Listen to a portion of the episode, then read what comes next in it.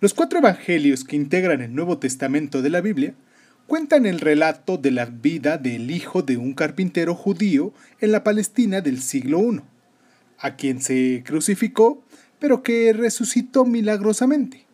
El relato de las obras y las enseñanzas de Jesucristo constituye el pilar del cristianismo y sigue orientando aproximadamente la vida de 2.100 millones de cristianos en todo el mundo, es decir, de uno de cada tres habitantes del planeta. Cierra los ojos, cierra los ojos, cierra los ojos. Si escuchas que alguien se acerca, no temas. Todo estará bien.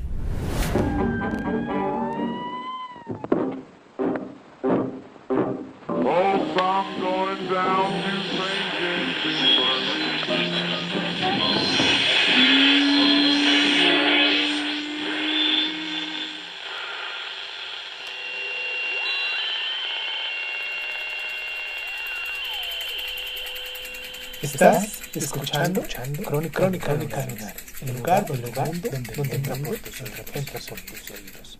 Bienvenido. Esto es Crónica Lunares. Yo soy Irving Sun.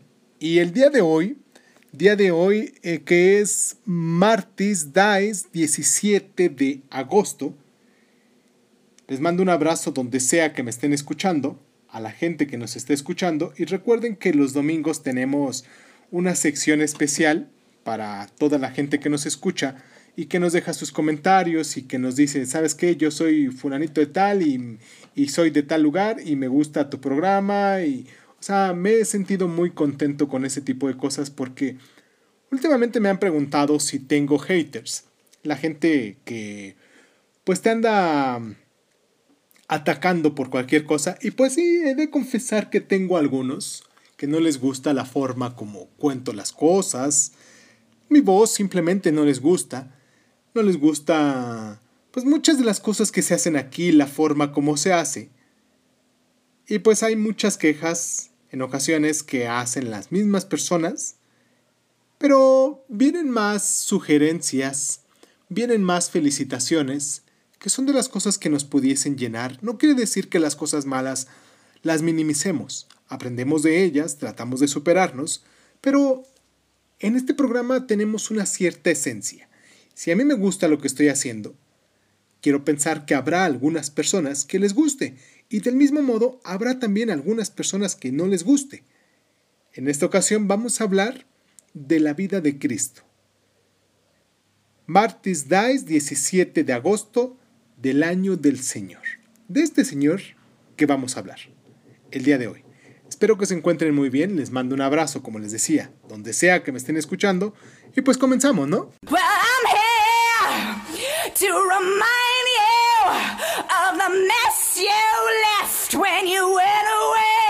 El cristianismo enseña que Jesús era el Hijo de Dios, que se hizo hombre para redimir los pecados del mundo. Dos de los autores de los Evangelios, Marcos y Juan, empiezan su relato cuando Jesús ya era adulto y había sido bautizado por su primo Juan. Los otros dos, los evangelios de Mateo y Lucas, empiezan con el relato familiar, evocado por los cristianos cada Navidad, de la Madre de Jesús, María, y de su concepción a pesar de seguir siendo virgen. De modo que José, el carpintero, no era el Padre real de Jesús.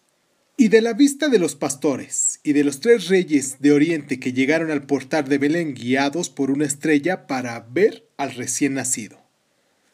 No obstante, lo más importante de los cuatro evangelios son los tres últimos años que Jesús pasó en la tierra antes de morir a los 33 años. Porque durante este periodo Jesús abandonó su casa en Nazaret y viajó por lo que hoy se conoce como Tierra Santa, donde al principio predicó en las sinagogas y más tarde entre las multitudes congregadas al aire libre.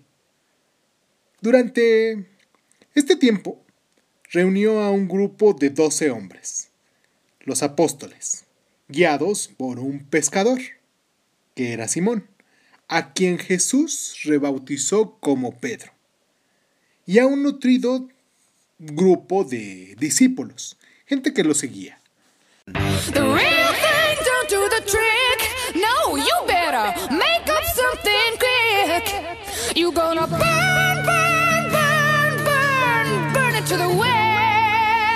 Aunque algunos episodios se repiten, cada uno de los evangelios tiene detalles que no se explican en los otros, y cada uno de ellos posee su propio estilo.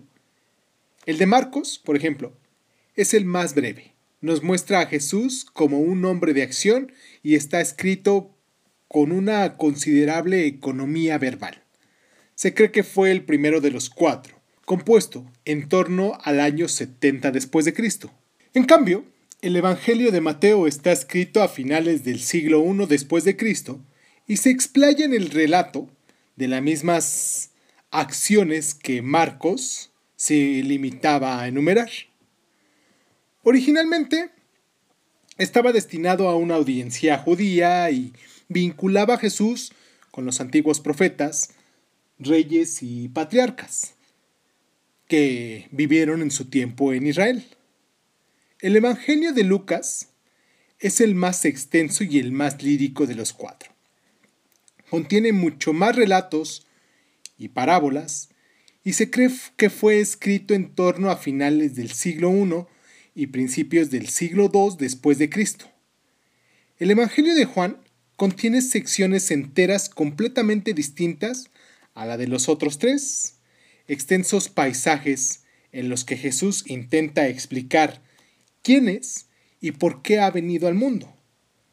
Tal vez fuera obra de varios autores y su origen se sitúa entre los años 100 y 125 después de Cristo.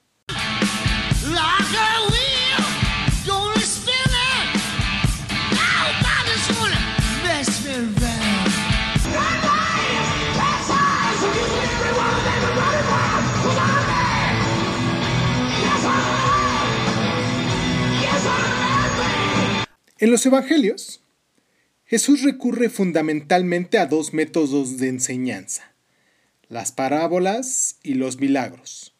Sus parábolas son relatos memorables, representan la vida cotidiana campesina que debía resultar familiar a su audiencia, pero siempre incorpora algún aspecto moral general.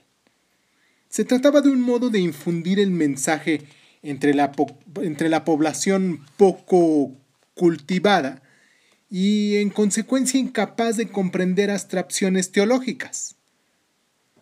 Los milagros de Jesús, como curar a los enfermos y a los moribundos, y al menos en dos casos resucitar a los muertos, así como andar sobre las aguas, expulsar a los demonios y multiplicar unos pocos panes y peces hasta crear 500 de cada, de cada uno, demostraban que tenían más poderes que cualquier simple mortal.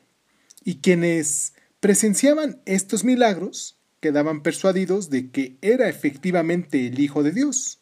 Además, los milagros evocan los antiguos relatos de curas milagrosas realizadas a merced de la intervención divina que se encontraba en el Antiguo Testamento, texto que los judíos llaman escrituras hebreas.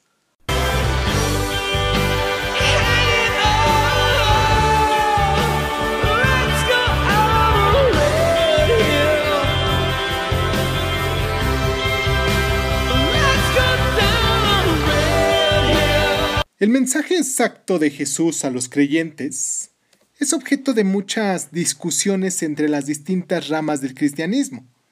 No obstante, sus principales rasgos no plantean ninguna discrepancia. En sus parábolas, Jesús describe cómo debería de ser el mundo. Valores como el amor, la capacidad de compartir, la preocupación por los otros o la compasión deberían suplantar a los que rigen habitualmente. Jesús hablaba de estos valores muy, muy a menudo. Y una de las ocasiones más célebres es en el Sermón de la Montaña, un episodio que abarca tres de los 28 capítulos del Evangelio de San Mateo. Este sermón incluye la palabra del Padre Nuestro, que los cristianos suelen repetir, además de la versión de la regla de oro que acuñó Jesús. Trata a los demás como te gustaría que, que te trataran. Su consejo, no juzguéis a nadie para que Dios no os juzguéis a vosotros. Y las bienaventuranzas, que empiezan, felices los del espíritu sencillo, porque suyo es el reino de los cielos.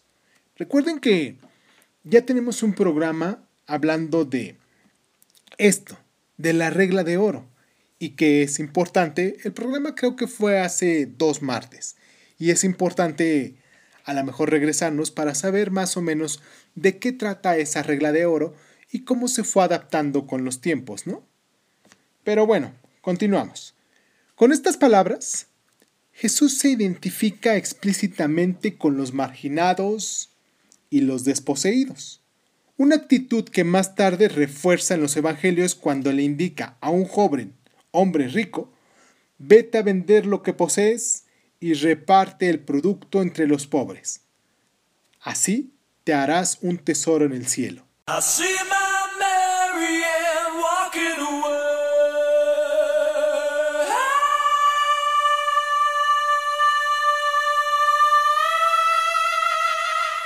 Las enseñanzas de Jesús y su creciente popularidad preocupaban a muchos de los miembros de la comunidad judía de la época.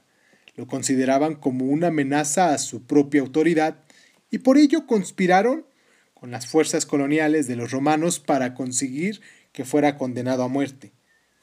Según los evangelios, Jesús pasó su última semana, su última semana de vida, en Jerusalén. Tuvo una llegada triunfal a la ciudad. La gente acudía a darle la bienvenida como salvador del pueblo de Israel, como liberador del sometimiento romano, pero terminó siendo juzgado y condenado a crucifixión, una pena atroz a la que los cristianos aluden con el término de la pasión de Cristo. En los evangelios se cuenta que tres días después de su muerte, el domingo de Pascua, Jesús resucitó. Mediante su muerte y su resurrección, redimió los pecados de la humanidad y después de confiar su misión en la tierra a los apóstoles, que debían convertirse en los fundadores de la iglesia cristiana, ascendió a los cielos para reunirse con su Padre. Come together with your hands, save me. Together with your plan, save me. Save, yeah. Save me with your, with your hands. Todo milagro entraña una reprimienda silenciosa al mundo. John Donne. I know someday you'll have a beautiful life. I know you'll be a star in somebody else's sky. But why, why, why can it be? Or can it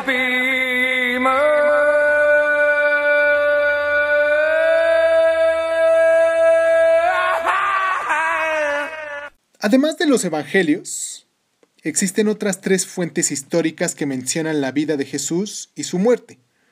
A finales del siglo I y principios del siglo II después de Cristo, dos historiadores romanos, Tácito y Plinio, así como el cronista judío Josefo, lo describen como un maestro religioso que vivía en Palestina. Tácito narra el relato del gran incendio que tuvo lugar en Roma en el año 64 después de Cristo durante el reinado del emperador romano Nerón. Del siguiente modo: se culpó a Nerón de haber provocado el incendio y de haber infligido las torturas más atroces a los miembros de una secta odiada por sus abominaciones, a los que el pueblo llamaba cristianos. Cristo, de donde procede el nombre de estas gentes, fue condenado a la pena máxima durante el reinado de Tiberio, por uno de los procuradores, Poncio Pilato.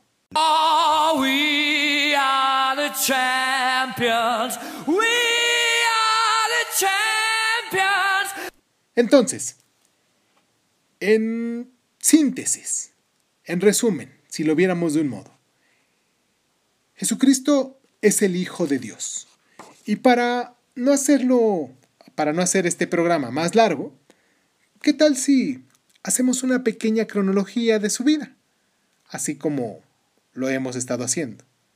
En el año 1, se supone, en el año 1 antes de Cristo, digo, después de Cristo, bueno, en el año 1, cuando nació Jesucristo, fue el nacimiento de él en Belén.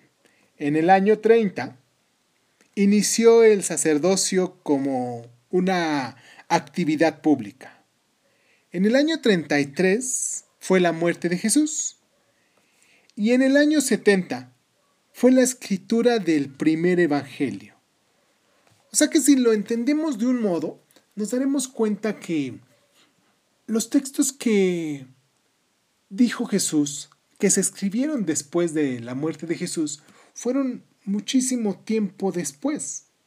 O sea, casi, pues, 30 años de que haya muerto, 27 años, no, 20, sí, 27 años después de que, de que murió.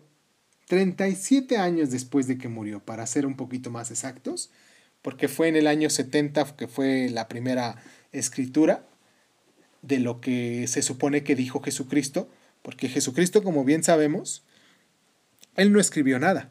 Y de ahí a la fecha, pues han salido muchos evangelios, pero pues la iglesia reconoce únicamente cuatro, que son las que podemos encontrar en la Biblia. Y pues espero que hayan disfrutado este programa.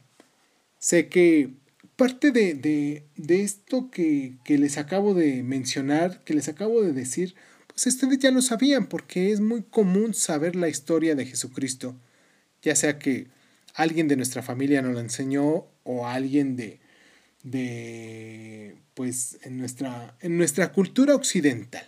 Aquí en Latinoamérica es muy sencillo. Quizás donde pudiese saberse un poquito menos son en los lugares un poquito más mm, de otras creencias, ¿no? En las que se cree en el Islam, en las que se cree en Mahoma, con los budistas, que también hay mucha, mucha gente que tiene esas creencias, pero saben un poco sobre la vida de Jesús, aunque no profesen esa religión, de todos modos, creo que todos sabemos sobre Jesús porque es uno de los grandes iniciados de nuestro mundo y siempre es mm, interesante conocer este tipo de historias. Les mando un abrazo muy fuerte. Recuerden que al terminar estos programas de Martis Dice, Martis Dice, que es día de hoy, 17 de agosto del año del Señor Jesucristo, del año 2021, terminamos hablando de esto que, empezamos, este tema en particular que empezamos, pero también tenemos una pequeña sección, sección que no hice en mención la vez pasada, en los dos últimos programas no he hecho mención, pero que ahí están presentes. En esta ocasión tenemos de leer y del escribir del escritor Friedrich Nietzsche de su libro Así habló Zaratustra. Espero que nos acompañen hasta el final, que se queden con nosotros. Les mando un abrazo muy fuerte. Agradezco mucho que se tomen el tiempo para descargarnos. Y pues nada, muchísimas gracias. Muchísimas gracias por estar.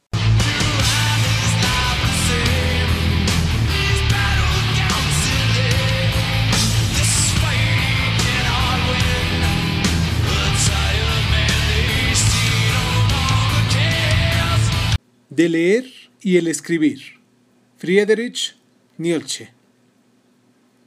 De todo lo escrito, yo amo solo aquello que alguien escribe con su sangre. Escribe con tu sangre y te darás cuenta de que la sangre es espíritu. No es cosa fácil de comprender la sangre ajena. Yo odio a los ociosos que leen. Quien conoce al lector no hace ya nada por el lector. Un siglo de lectores todavía, y hasta el espíritu olerá mal. El que a menudo sea lícito aprender a leer corrompe a la larga no solo el escribir, sino también el pensar. En otro tiempo el Espíritu era Dios, luego se convirtió en hombre y ahora se convierte incluso en plebe.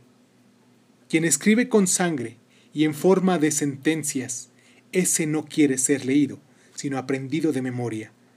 En las montañas, el camino más corto es el que va de cumbre a cumbre, mas para ello tienes que tener piernas largas.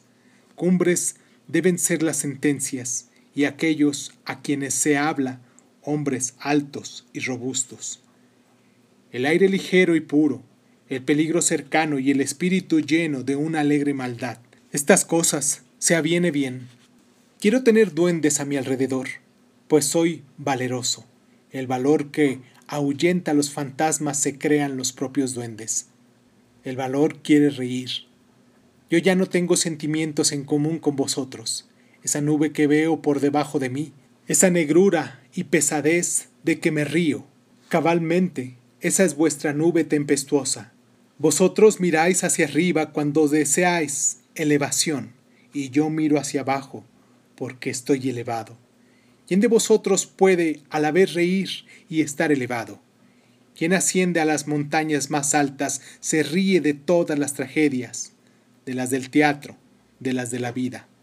Valerosos, despreocupados, irónicos, violentos, así nos quiere la sabiduría. Es una mujer y ama siempre únicamente a un guerrero.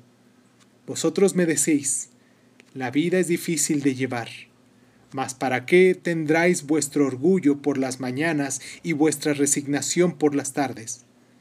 La vida es difícil de llevar, pero no me os pongáis tan delicados. Todos nosotros somos guapos, borricos y pollinas de carga. ¿Qué tenemos nosotros en común con el capullo de la rosa que tiembla porque tiene encima de su cuerpo una gota de rocío? Es verdad, nosotros amamos la vida no porque estemos habituados a vivir, sino porque estamos habituados a amar. Siempre hay algo de demencia en el amor, pero siempre hay también algo de razón en la demencia. Y también a mí, porque soy bueno con la vida. Pareceme que quienes más saben de felicidad son las mariposas y las burbujas de jabón. Y todo lo que entre los hombres es de su misma especie ver revolotear esas almitas ligeras, locas, encantadoras, volubles. Eso hace llorar y cantar a Zaratustra. Y no creería más que en un Dios que supiese bailar. Y cuando vi a mi demonio lo encontré serio, grave, profundo, solemne. Era el espíritu de la pesadez. Él hace caer a todas las cosas, no con la cólera, sino con la risa se mata. Adelante, matemos el espíritu de la pesadez. He aprendido a andar. Desde entonces me dedico a correr. He aprendido a volar. Desde entonces no quiero ser empujado para moverme de un sitio. Ahora soy ligero. Ahora vuelo. Ahora me veo a mí mismo por debajo de mí. Ahora un Dios baila por medio de mí. Así habló Zaratustra. You know the day destroys the night, night divides the day. Tried to run, tried to hide, break on through to the other side, break on through to the other side, break on through to the other side, yeah.